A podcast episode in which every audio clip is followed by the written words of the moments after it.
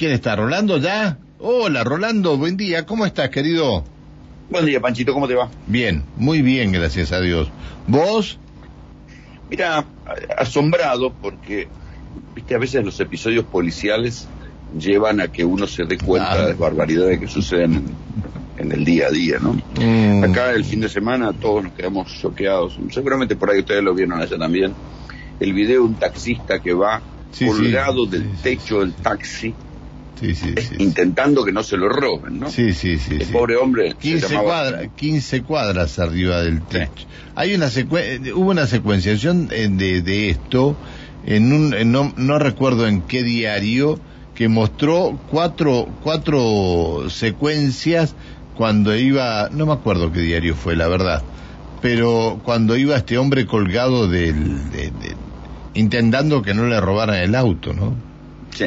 Timoteo Tintinay se llamaba el taxista, un jujeño. El tipo ve que le están robando el taxi, se zambulle sobre el techo y hace lo que puede. Bueno, el delincuente se llamaba Carlos Robledo, tiene 20, 20 años. Eh, ya tenía antecedentes, ¿no? Entonces, ahí es donde uno dice, che, ¿cómo? Un tipo que ya tenía antecedentes, o sea, había robado una moto hace menos de un mes, un poquito más de un mes. Y ahí uno dice, che, a ver, analicemos cómo es que el tipo estaba suelto. El delincuente, Carlos Robledo, que ya tenía muchos ingresos como delincuente juvenil, que había roblo- robado varias veces, pero esos, esos antecedentes no figuran. Ah, claro, cumplen claro. 18, Le borran, le borran los antecedentes. Sí, Cuando vos entras al, al Facebook de él, ves que los familiares, los amigos le decían aguante, amigo, ya vas a salir, qué sé yo, bla, bla, bla. o sea que tenía antecedentes previos, pero no figuran para la justicia. Primera estupidez. La segunda estupidez es que el pibe este se roba una moto, agarra una moto de una ca- de la calle, ahí en San Telmo, se ve que paraba siempre por la zona de San Telmo, y se la lleva caminando, como que estuviera descompuesta. Agarra la moto y se la va llevando caminando. Viene el dueño y a las dos cuadras el dueño le dice a un policía, che, ese se lleva mi moto. Entonces van y lo detienen. Le dicen, ¿los papeles? No, no tengo los papeles, bla, bla, bla, bla. Lo meten preso. Estuvo exactamente 30 horas presos, preso. Entonces cuando vos le preguntás al juez, escúchame, ¿por qué a un tipo que lo engancharon con una moto robada, recién robada, que el dueño lo reconoce, es un delito en flagrancia. ¿sí? ¿Por qué no va a los tribunales donde hay delitos en flagrancia? Y queda preso, lo engancharon con la moto. ¿Qué es lo que dijo el juez? No. El robo, el robo fue en grado de tentativa porque no se había consumado. Y ahí uno dice, ¿cómo que no se había consumado? Si tenía, tenía la, la moto encima. Dice, no, no se había consumado, entienden los, los eh, grandes juristas, jueces Sí. y todos los tipos que manejan la ley en la Argentina, porque no había dispuesto del bien. O sea, que en la Argentina, para que alguien se considere que alguien robó algo, además de haberlo robado y tenerlo en su poder, ¿sí? lo tiene que haber vendido poco menos, para, o, o usado, o andás a ver qué carajo entienden los tipos por, por haber consumado el robo. Fíjate el disparate. Ah, vos- O sea, yo te- vos- después, después que vos contés esto, yo te voy a contar lo que pasó con un, un personaje acá que le pegó una paliza a su pareja, 40 heridas en el cuerpo y un juez eh, le dio eh, este 48 horas para que elija un domicilio donde ir a cumplir una mm, este una domiciliaria. Claro, claro. Bueno, eh, esto, este disparate, son, de estos disparates está lleno los códigos. Son las cosas que uno ve en la letra chica. Esto, por ejemplo, cuando alguien atropella, mata y se fuga, para cualquiera de nosotros es abandono de persona. Entonces, no, los jueces interpretan que no es que lo dejó tirado en el medio del desierto, sino que lo dejó y había gente alrededor, no es que lo abandonó. ¿Cómo que no lo abandonó? Lo dejó tirado, no puso la cara. Bueno, acá es lo mismo. Vos te agarran con algo robado y, y te consideran que el robo es en grado de tentativa. ¿Cómo en grado de tentativa si lo tiene? Ya lo robó. Ah, no, no, no, no, porque no dispuso del bien. Bueno, por este vericueto legal es que este canalla estaba suelto. Y así como estaba suelto, pues, ¿por qué se iba a cuidar? Si cada vez que lo agarraban el robo era en grado de tentativa. El único robo consumado es el que después no buscan, porque ya se fue a la mierda. Entonces, así fue que al tipo lo dejaron suelto y un mes y monedas después hizo este desastre. Ahora bien, no termina ahí la cosa, porque la carátula de la nueva causa en la que se robó el taxi, quedó grabado yendo con el taxi robado y el dueño colgado del techo, chocó contra el, contra el auto, mandó a terapia intensiva al tipo que manejaba el auto, él eh, mató al taxista porque voló no sé cuántos metros y se hizo mierda contra el asfalto. Bueno, ¿cuál fue la primera carátula de esa causa? Robo en grado de tentativa. O sea, pues ¿y cómo otra vez? ¿En grado de tentativa qué, macho? Te iba con el taxi robado, el dueño arriba, y este, chocó y mató. Bueno, ahora, después del escándalo que se armó, se avivaron y dijeron, bueno, che, está bien. Entonces le pusieron homicidio en ocasión de robo, que sería homicidio criminis causa, que es mataste para encubrir el robo. Más para decirlo en castellano y no en, en. Entonces uno dice, ah, mira, ahí, ahí, ahí se acuerdan y cambian la carátula, ya deja de ser un robo en grado de tentativa, sino es este, homicidio en ocasión de robo. Ah, para ahí, ahí ya el robo les, les, les cabió. ahí le entendieron que era un robo, que no era una tentativa de robo. ¿De qué depende todo esto en la realidad? Esto es como revelar el truco del mago, del escándalo. Solo funcionan y hacen las cosas como las tienen que hacer si hay escándalo, si hay quilombo público. Ahí es la única manera que los tipos van a entender y van a hacer las cosas como tienen que hacer, porque dicen, no, che, se armó quilombo con esto. Y, eh, y si no es por escándalo, si hay un muerto. Porque dicen, no, la familia se pone enojada. Total, si te robaron una moto, bueno, la gente te paga el seguro, no, no. Y, eh, viste, y después, ¿cuál es la excusa que te dan la intimidad? Tenemos mucho laburo, no tenemos que concentrar en las cosas que realmente valiosas. No, viejo, si no, no seas juez, no seas fiscal, dedicate a otra cosa, reclamá, protestar, pedir mejores condiciones, pero este es un disparate absoluto. Utilizan la chicana del robo en grado de tentativa para desentenderse del ochor, por mandarlos a la casa y no laburar. Es un disparate. ¿Cuál era el tuyo, Pancho? Mira, eh, viste que eh, junto con la reforma de los códigos apareció esto de los jueces garantistas.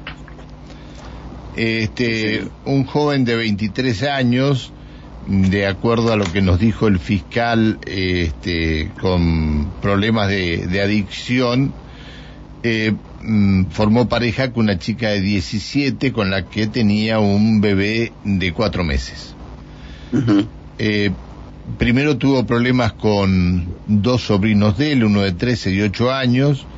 Se ve que la, la, su esposa algo le dijo, este, su pareja algo le dijo, y el, el chico este le aplicó eh, con un palo de escoba una cantidad de golpes con sus puños, la cortó con un cuchillo, le aplicó varios puntazos con un destornillador, el tema que le provocó 40 lesiones en el cuerpo, este, la lastimó mientras ella protegía al hijo que tenían en común, eh, fue detenido, y el juez Mauricio Zavala resolvió no hacer lugar a los cargos pedidos por la Fiscalía y dijo, no advierto por el tipo de lesiones la ubicación y la extensión de las mismas, es decir, a ver, con el cuchillo le tendría que haber tocado algún órgano vital y haber puesto para que lo considere tentativa de homicidio. Claro, y haber puesto en, en, riesgo su vida, qué sé yo, bueno, el patatín, tipo, era un profesional y le estaba, le estaba apuñalando de mentirita. Claro, exactamente.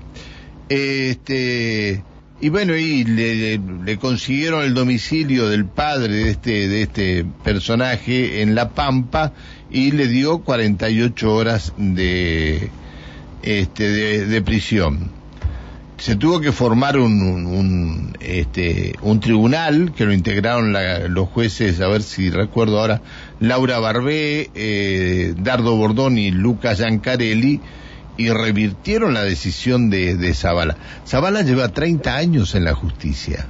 Eh, pero el juez ese no lo echaron. Bueno, pero eh, bueno, pero es que bueno, eh, el, sábado tuvimos una charla muy dura con el presidente del Tribunal Superior de Justicia por este tema y le aplicaron a Nievas, al, al, al fulano este de 23 años, tres meses de prisión.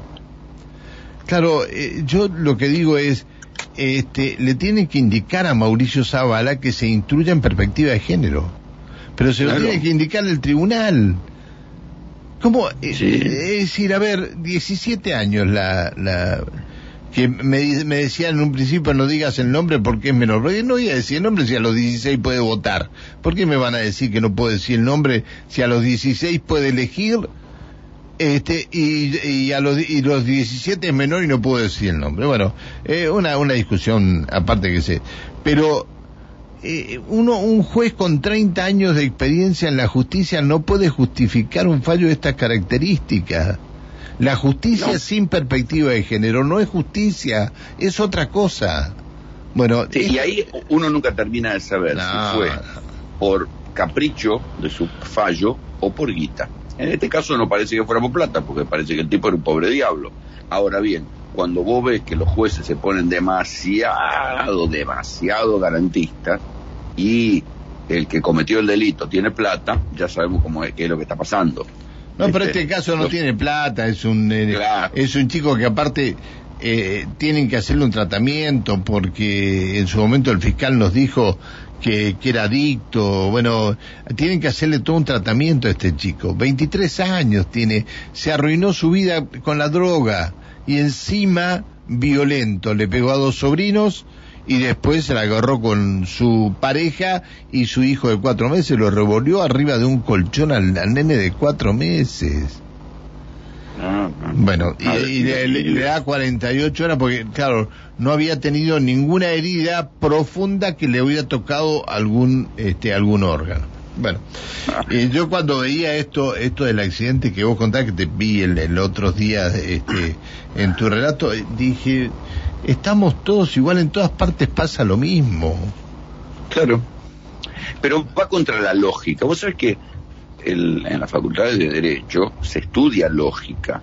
Entonces, A ver, ¿qué yo estudié lógica para para- conclusión. yo te digo, yo estudié lógica en el colegio secundario, cuando en esa época se daba lógica en el colegio secundario, que después la fueron sacando y fueron eliminando varias materias. Lógica lo estudié en tercero y en cuarto año. Por eso.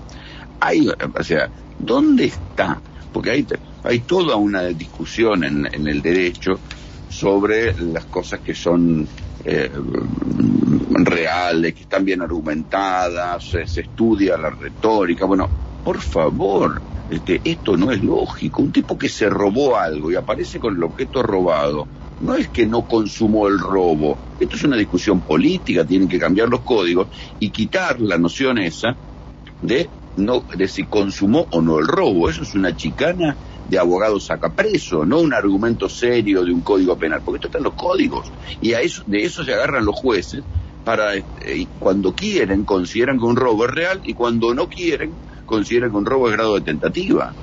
Qué qué bárbaro. Me están, me están chicaneando, dice, y, pero no diste el nombre de la piba ahora. La piba se llama Jocelyn Luciana Arturo Sepúlveda, 17 años. ¿Querés que te la diga? Ahí lo tenés.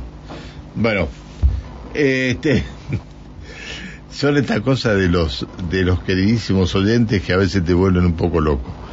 Este, bueno, eh, Rolando, este, nos encontramos mañana. Sí, a ver si hacemos una columna en grado de tentativa. Ay, Dios, Dios, Dios. Bueno, este, el problema es que lo van a creer que lo hacemos en grado de tentativa, ¿eh? Sí, claro, nos van a venir a buscar. Te mando un abrazo, querido. Chao, Pancho, querido, un abrazo. Chao, hasta mañana.